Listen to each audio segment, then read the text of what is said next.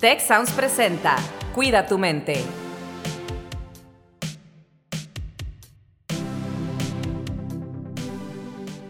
Hola, ¿qué tal? Les doy la más cordial bienvenida a un episodio más de su podcast Cuida tu mente. Mi nombre es Carlos Ordóñez y en esta ocasión vamos a tratar o a seguir tratando el tema relacionado con el sueño. El día de hoy tenemos el episodio de hoy que se llama ¿Cómo funcionan los ciclos de sueño? Y para eso nos acompañan Denise Reina, que es estudiante del TEC de Monterrey en la carrera de negocios internacionales. Denise, ¿cómo estás? ¿Cómo llegas el día de hoy? Bien, vengo bastante optimista. Yo creo que hoy es un día muy lindo, muy soleado, caluroso, pero bonito. Excelente, Denise. Y nos acompaña también la doctora Gabriela Ortiz de Tec Milenio, que es la decana de la Escuela de, de Medicina de Tec Milenio y también pues la líder de todo lo que tiene que ver con bienestar allá en nuestra universidad hermana de Tech Milenio. Eh, Gaby, ¿cómo llegas el día de hoy? Contenta, contenta de estar aquí. Ya esperaba que me invitaran de nuevo. Eh, entonces, pues padre siempre hablarle a, nuestros estudiantes y, a toda la gente que escucha el podcast. Pues sí, aquí la doctora ya es de nuestras clientas frecuentes. Eh, y hay que hacerla más frecuente, sin duda. Y bueno, mi primera pregunta la dirigiré a ti porque yo creo que es muy importante que hablemos por qué es importante el sueño. ¿Qué tienen que ver estas cosas que vimos del ciclo circadiano, los ciclos de los sueños? ¿Cómo se relaciona con nuestra salud y bienestar? Y, pues si quieres más adelante nos platicas pues de lo que estamos viendo entre nuestros estudiantes, ¿no? Claro.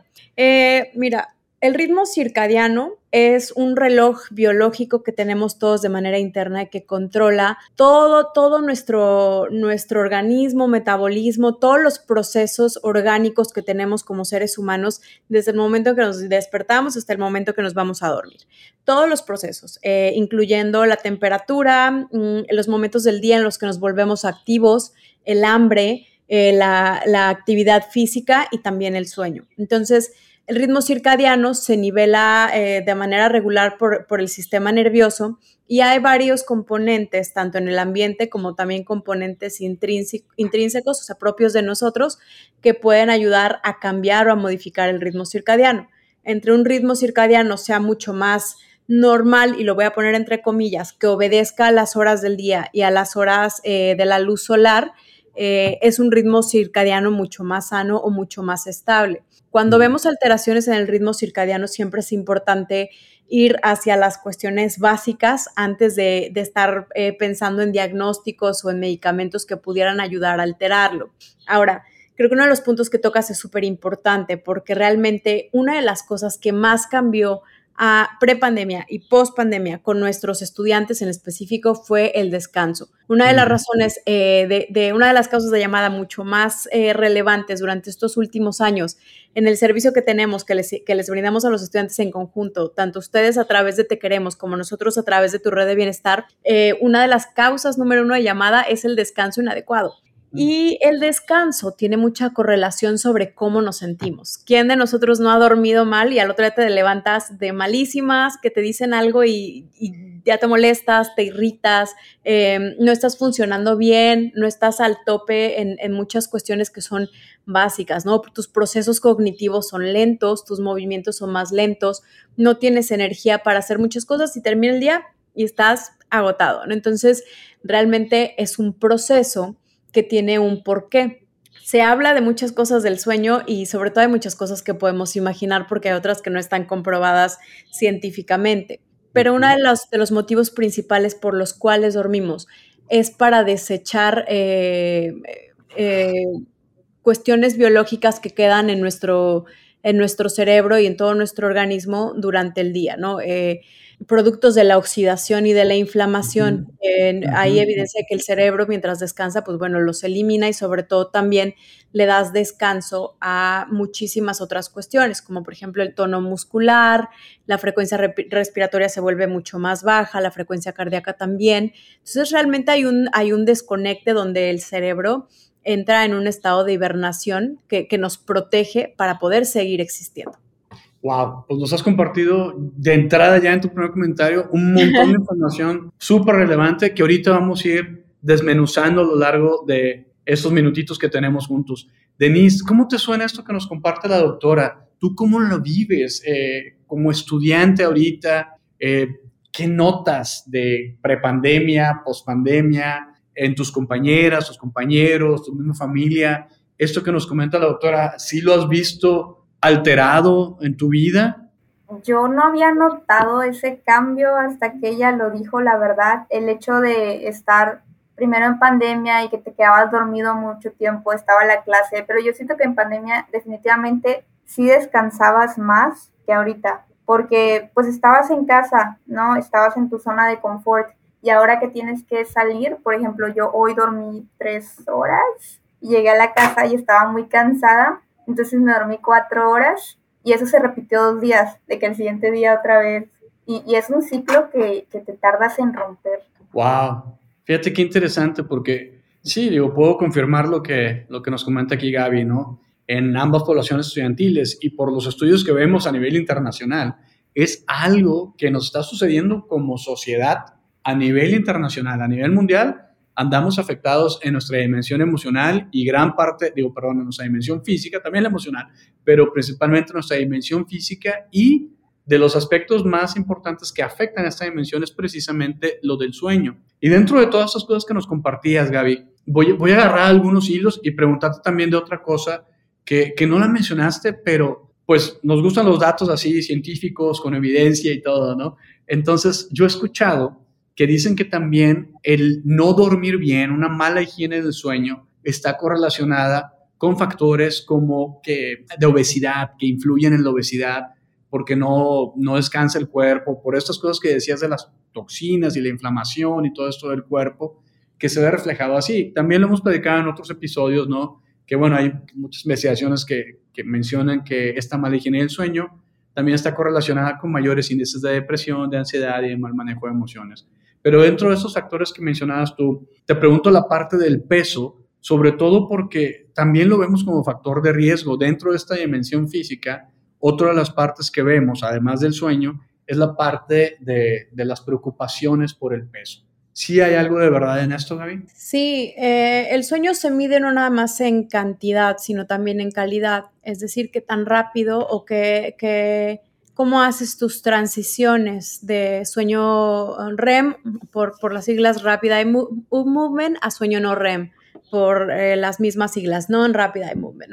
Que realmente pases por todas esas transiciones y que te quedes el tiempo que tienes que estar, que realmente eh, tengas un, logres un descanso adecuado, un desconecte adecuado. Si despiertas mucho o si tu periodo de sueño a vigilia está alterado, pues también ahí eh, no estás logrando el descanso adecuado. Entonces, hay varias varios estudios del sueño que ya nos dicen de realmente estoy descansando en calidad y cantidad. A muchos nos ha pasado eso, ¿no? De irnos a dormir y realmente dormiste ocho horas o un poquito más. Es más, hasta hay veces que te avientas aquellos que pueden 10 a 12 horas y despiertas más cansado. Y es cómo puede ser posible. Entonces, el sueño no nada más se mide en cantidad, sino también en calidad qué tanto mi, cerebro, mi sistema nervioso hace las transiciones y realmente logro los niveles de profundidad que necesito para repararme. Pero si está relacionado con el, con el peso, si, si tiene, acuérdate que les platicaba, el, ritmo circadiano controla todo, cuando nos da hambre, cuando eh, nos sentimos con ganas de, ejercitarnos, cuando nos sentimos con, con ganas de estar activos, eh, obviamente eso tiene mucho que ver. Sin embargo, en, últimos estudios, y por ahí eh, acabamos de, tener un, super programa con super invitados en el Institute for Obesity Research en Tech Salud y hablamos sobre la obesidad sana. Entonces, no todo es el peso, no todo es el peso, el peso no se correlaciona directamente con índices de descontrol metabólico, sino hay que ver más a fondo hacia los marcadores biológicos. Y esto que comentabas acerca del sueño, bueno, eh, yo cuando hago ejercicio sí siento más sueño en la noche, pero independientemente si yo duermo muy poco en la noche, yo ya siento mucha energía. O sea, para las 3 de la tarde yo tengo mucho sueño, pero para las 7 ya estoy al 100 otra vez, entonces no puedo dormir temprano y se vuelve a repetir el ciclo de que no me dormí temprano, tengo sueño, en la tarde estoy cansado, pero en la noche Eso tiene que ver con el tipo de ejercicio que realizas. Eh, la recomendación para que tengas un ritmo circadiano normal es que no realices ejercicio de alta intensidad o ejercicio donde tu frecuencia cardíaca tenga muchas fluctuaciones después de las 6 de la tarde. Esos ejercicios se tienen que dejar para antes, para que entonces tú logres llegar a, una, a una frecuencia cardíaca y una frecuencia respiratoria relativamente bajas, que son las que emulan a los ciclos del sueño cuando tu cerebro se está preparando para dormirse, inmediatamente empieza a descender la frecuencia cardíaca y la frecuencia respiratoria.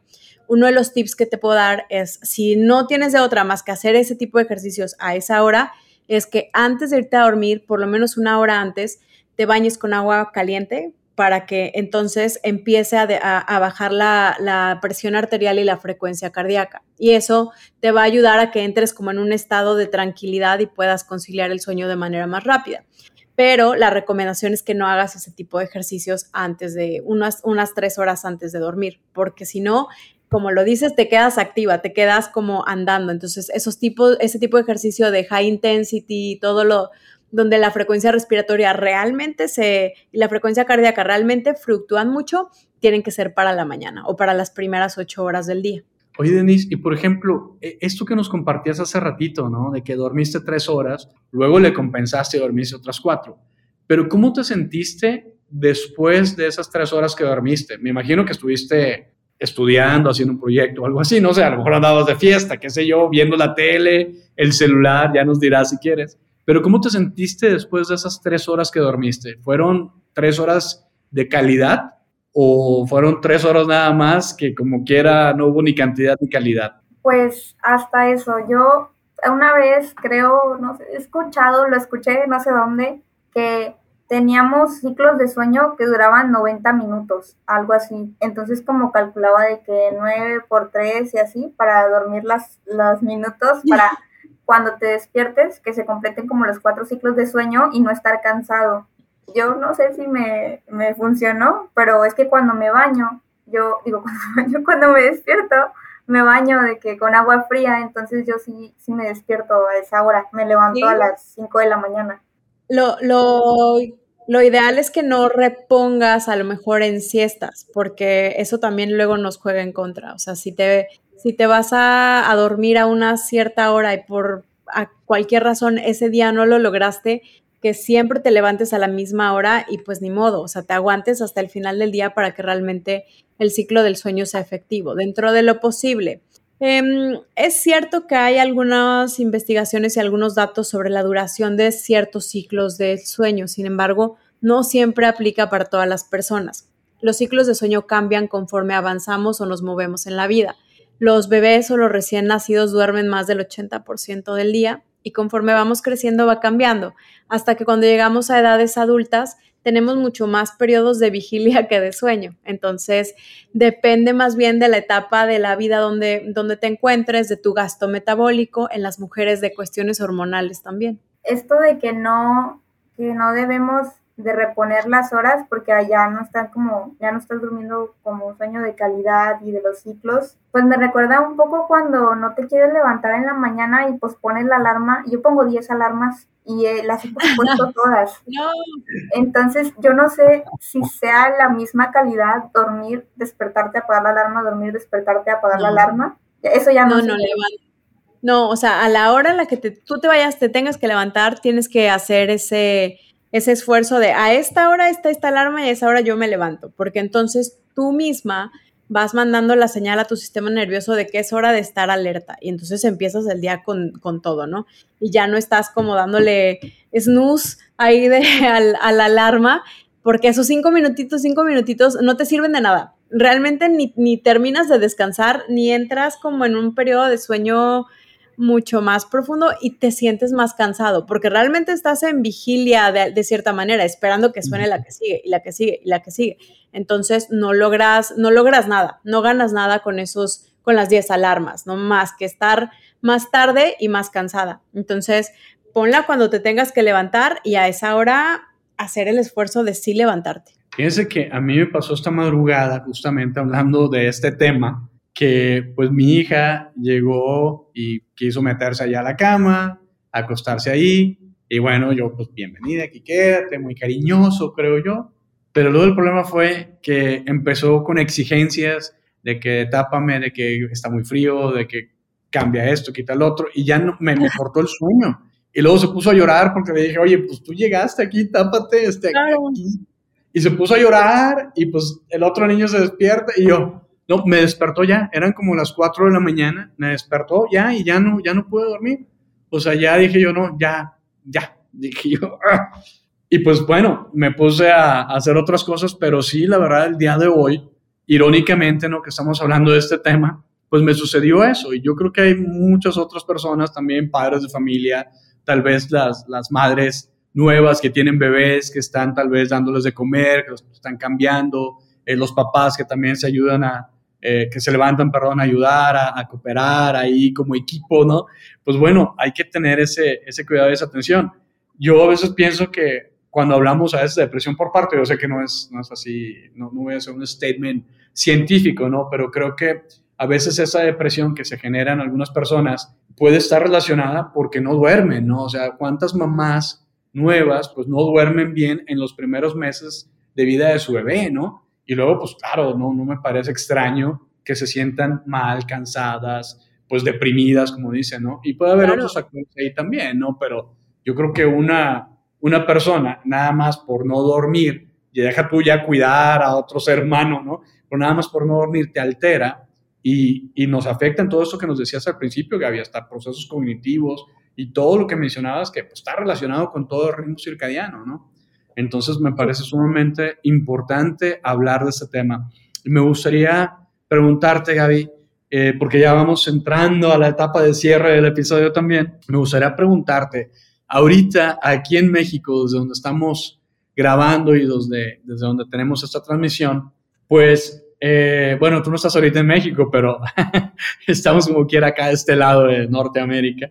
Eh, es, época de graduaciones ya dentro de un mes y pues vienen muchas fiestas, vienen muchos desvelos con los exámenes finales, con los proyectos finales. ¿Qué le podrías recomendar a nuestra población estudiantil para pues no afectar tanto este ritmo circadiano que es tan, tan importante? Claro. Qué, bueno que lo mencionas, que se mantengan, son cosas súper sencillas y que ahorita que las diga van a decir, pues claro, doctora, pero son cosas que son tan sencillas que luego se nos olvida hacer. Entonces, mantenerse hidratados, eh, comer a sus horas de manera adecuada, una dieta balanceada, evitar irritantes en la noche, chocolate, em, bebidas azucaradas, bebidas energéticas, café, eh, por lo menos el, café unas tres eh, horas antes de dormir, por favor, eh, evitarlo. Em, también el tema, un tema que es muy importante y que también luego se nos pasa, el estar en los salones de clases o en la biblioteca o en casa estudiando, luego nos impide salir y tomar el sol y el sol es un precursor súper importante, no nada más de, de síntesis de vitaminas, pero también del ritmo circadiano. Mucho del ritmo circadiano entra por el quiasma óptico, cuando eh, el ojo, digamos, se acostumbra a la luz solar. Por eso en países nórdicos o donde eh, partes de Alaska o lugares del mundo donde oscurece o no hay sol durante más de un mes, estos trastornos del sueño son muy comunes y ellos usan una luz artificial pero nosotros eh, tomemos ventaja de que no es nuestro caso, sobre todo en México, y eh, expongámonos una, una, media hora por lo menos al sol. No que, no que dañe la piel, sino que por lo menos tengamos un lugar para ver la luz solar natural de manera diaria. Entonces, esas son las recomendaciones que, les doy. Son muy básicas, son de higiene del sueño, pero creo que eh, muchas veces por ser tan simples se nos olvidan. Fíjate que es cierto, yo cuando vivía en, en Montreal tenía una de esas luces que mencionas, porque a las 4 de la tarde ya estaba oscuro, eh, duraban mucho las noches, digamos, la oscuridad, pocas horas de luz. Y sí, teníamos esa, esa lámpara. También eh, en esos casos me acuerdo que, pues bueno, había gente que se vitaminaba, ¿no? La vitamina D3 y todo. Pero como dices, en estos países donde tenemos, ahorita que está el verano, eh, hay otros países donde nos escuchan, donde están en, en la temporada opuesta, ¿no? En invierno. pero tenemos, como dices, esta ventaja ahorita aquí de que podemos aprovechar el sol y es bien importante esto que nos compartes.